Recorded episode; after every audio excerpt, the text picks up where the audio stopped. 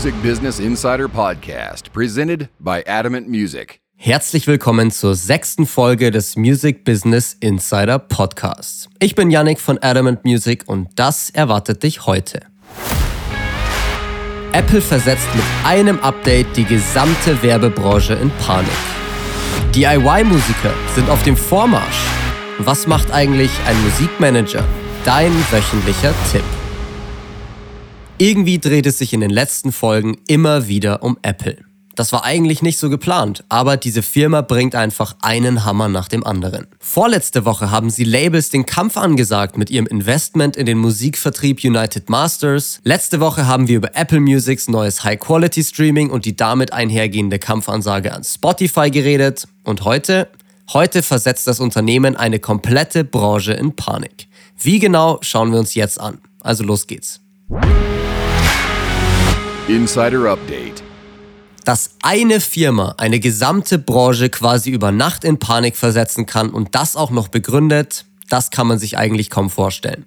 Der kalifornische Tech-Gigant und gleichzeitig das wertvollste Unternehmen Apple sorgt mit dem neuesten iOS-Update für pures Chaos. In iOS 14.5 haben sie nämlich die Schrauben in Sachen Datenschutz ordentlich angezogen und auch die Mechanik dahinter grundlegend verändert. Am 26.04. wurde das neueste Software-Update für iPhones veröffentlicht. Vielleicht hast du es dir ja auch schon runtergeladen, falls du iPhone-User bist und eine große Veränderung festgestellt. In jeder App, die du startest, wirst du jetzt nämlich ganz bewusst durch ein Pop-up-Fenster gefragt, ob du dem Tracking der App zustimmen willst. Also, ob du einwilligst, dass die App dein Nutzungsverhalten innerhalb der App, aber auch auf anderen Websites verfolgen und speichern darf. Bisher kanntest du das wahrscheinlich eher von Websites und diesen Cookie-Bannern bzw. Einwilligungen. Diesen Cookies stimmt die Mehrheit der Leute mehr oder weniger blind zu. Auch hier wirst du über die Seiten getrackt. Dadurch können zum Beispiel Google oder Facebook ganz genau nachvollziehen, auf welchen Seiten du unterwegs warst, was du dort gemacht hast und dir dann ganz gezielt darauf Werbung zuschneiden. Das kennst du sicherlich auch. Du bist in irgendeinem Online-Shop, schaust dir ein Produkt an und bekommst dann innerhalb kürzester Zeit Werbung dafür auf Social Media. Unter anderem dafür ist dieses Tracking gedacht. Wie gesagt, die Mehrheit der Leute drückt diesen Banner einfach weg und stimmt den Cookies quasi blind zu. Unter anderem wahrscheinlich, weil man einfach nicht genau weiß, welche Auswirkungen das hat. Apple setzt das Ganze jetzt ein bisschen anders um. Hier wird dieses Pop-up nämlich super präsent angezeigt. Es wird in einfachen Worten erklärt, was die App genau tracken und was sie damit machen will. Und der Button zum Ablehnen des Trackings ist oben. Zu welchen Ergebnissen das führt, erzähle ich dir gleich. Aber Apple hat noch zwei zusätzliche wichtige Neuerungen hierdurch eingeführt. Das Ganze läuft nämlich nach einem sogenannten Opt-in-Verfahren. Während weltweit die meisten Leute eigentlich automatisch über die Websites verfolgt werden und aktiv dem Ganzen erst widersprechen müssen, ist es hier jetzt quasi andersrum. Die App oder Website darf seit iOS 14.5 nämlich erst mit dem Tracking anfangen, wenn der Nutzer zugestimmt hat. Das dreht dieses Thema also quasi um 180 Grad. Und ein weiterer wichtiger Faktor, Apple verlangt von den Apps, dass sie auch ohne Tracking problemlos funktionieren. Der Nutzer hat dadurch also auch nicht wirklich einen Nachteil. So viel jetzt erstmal zu den Neuerungen. Aber was hat das jetzt für Auswirkungen? Tatsächlich deutlich gravierendere als eigentlich erwartet. Das Unternehmen Flurry Analytics hat herausgefunden, dass weltweit nur circa 12% dem Tracking zustimmen. Und in den USA liegt diese Quote sogar nur bei unglaublichen 4%. Das heißt, dass Unternehmen wie zum Beispiel Facebook 88 bis 96 Prozent der iPhone-Daten verloren gehen. Das ist schon echt eine Hausnummer. Und da sind wir jetzt auch schon bei der angesprochenen Branche. Die Werbebranche und allen voran Facebook dreht hier nämlich völlig am Rad. Denn genau diese Industrie basiert ja eigentlich ausschließlich auf genau diesen Daten. Wenn dir als Unternehmen, das mit diesen Daten durch Werbung handelt, einfach mal 96 Prozent deiner iPhone-Daten wegbrechen,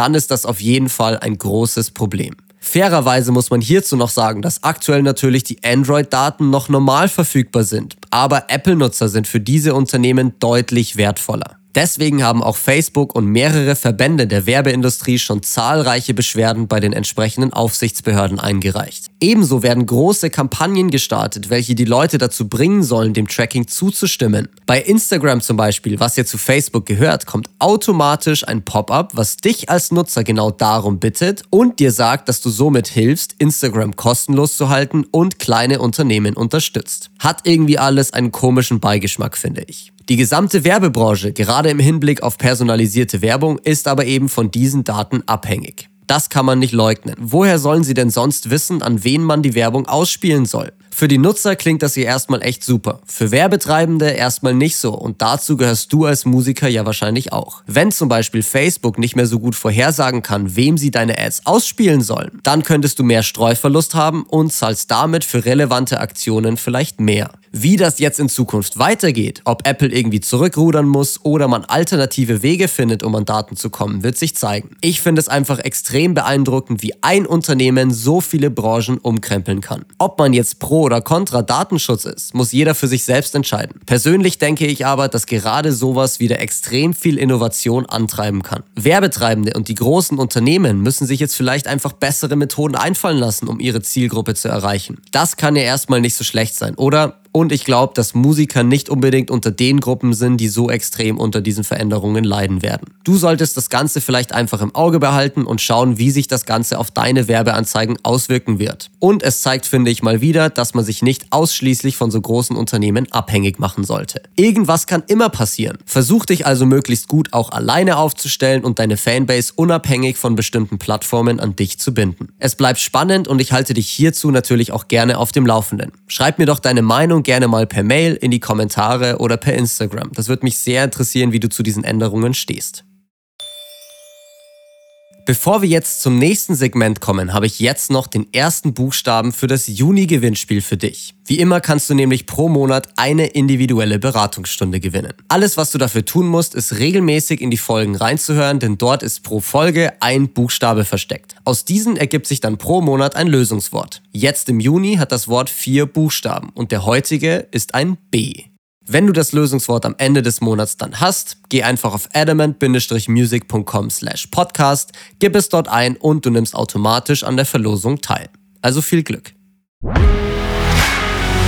Insider Trends Gehen wir weg von den großen Tech-Giganten und hin zu einem Trend, den ich in den letzten Jahren immer stärker sehe. DIY-Musiker sind auf dem Vormarsch. Das sind Künstler, die mehr oder weniger alles alleine machen und keine externen Partner mehr brauchen. Sie vertreiben und vermarkten ihre Musik selbst, kümmern sich um eigene Konzerte, bauen sich auf eigene Faust ihre Fanbase auf und monetarisieren diese dann auch noch erfolgreich. Social Media, günstige Online-Shops, Streaming und allgemein unsere digitale Welt haben diesen Trend erst möglich gemacht. Heutzutage kannst du deine Musik sehr günstig produzieren bzw. produzieren lassen die Songs dann in sämtlichen Stores veröffentlichen, Platten und Merchandise über deinen eigenen Online-Shop verkaufen und das Ganze mit Social Media vermarkten. Alles Wege, die dir früher nicht gegeben waren und diese Chancen nutzen immer mehr Künstler. Wenn man keine 80% an ein Label abdrücken muss, dann genügen eben auch weniger Einnahmen, um davon zu leben. Wenn man eine eigene und treue Fanbase etabliert hat, kann man eigentlich jedes Produkt effektiv vermarkten und genau das ist die große Stärke. Je weniger Partner und Mittelsmänner du hast, desto unabhängiger bist du und desto weniger Geld musst du natürlich auch abgeben.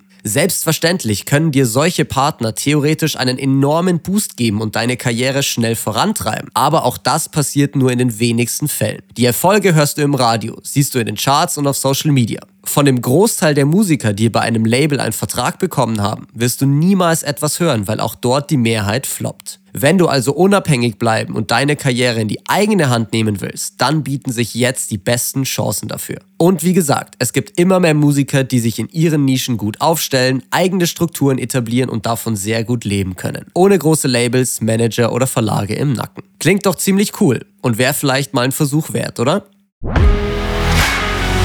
Insider 101 nach Labels und Musikverlagen schauen wir uns heute den dritten Player im Musikbusiness an, nämlich Musikmanager. Was genau machen diese eigentlich? Ein Manager hat in meinen Augen drei Hauptaufgaben. Einerseits berät dich ein Management in quasi sämtlichen Belangen deiner Karriere. Sowohl wirtschaftlich, organisatorisch und künstlerisch bekommst du hier professionelles Feedback und Unterstützung. Andererseits ist der Manager das Bindeglied zwischen Musiker und externen Partnern. Du als Künstler kannst dich dann komplett auf deine Musik konzentrieren und der Manager filtert sämtliche Anfragen, E-Mails und spricht mit deinen ganzen Partnern. Und natürlich hilft dir ein Manager in der Regel auch mit seinem Netzwerk und den bereits etablierten Strukturen. Je nachdem, wie erfahren und vernetzt der Manager ist, kann er dir also dadurch auch einfacher Türen öffnen, Kooperationen an Land ziehen und dich einfach schneller voranbringen. Mit einem guten Manager bekommst du also einerseits etablierte Strukturen, professionelles und objektives Feedback und eben die Möglichkeit, dich eigentlich nur noch auf deine Musik zu konzentrieren. Dafür musst du aber natürlich auch etwas abgeben. In der Regel bekommt ein Manager ca. 20% deiner Einnahmen. Hierunter fallen normalerweise so gut wie alle Einnahmequellen, wie deine Musik, Live-Gagen, Merchandise etc.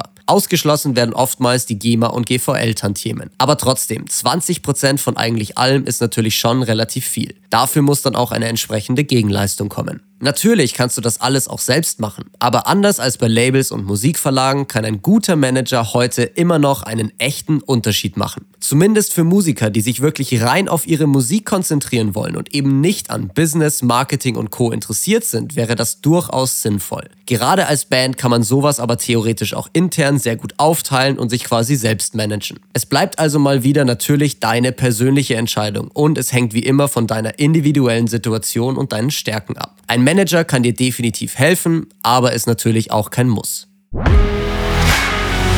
Insider-Tipp.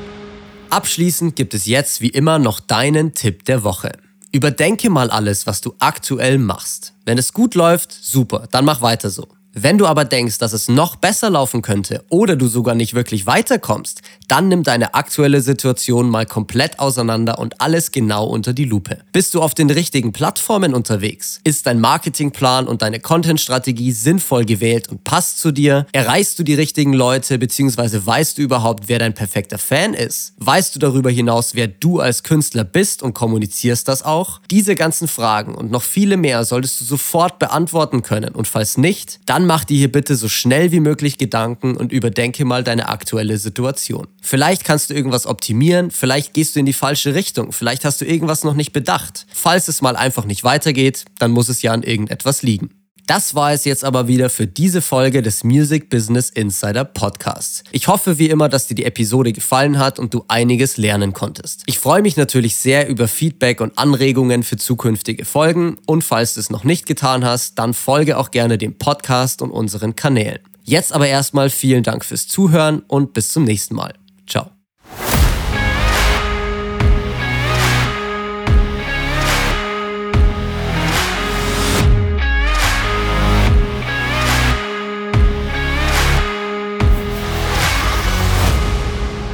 Music Business Insider Podcast, presented by Adamant Music.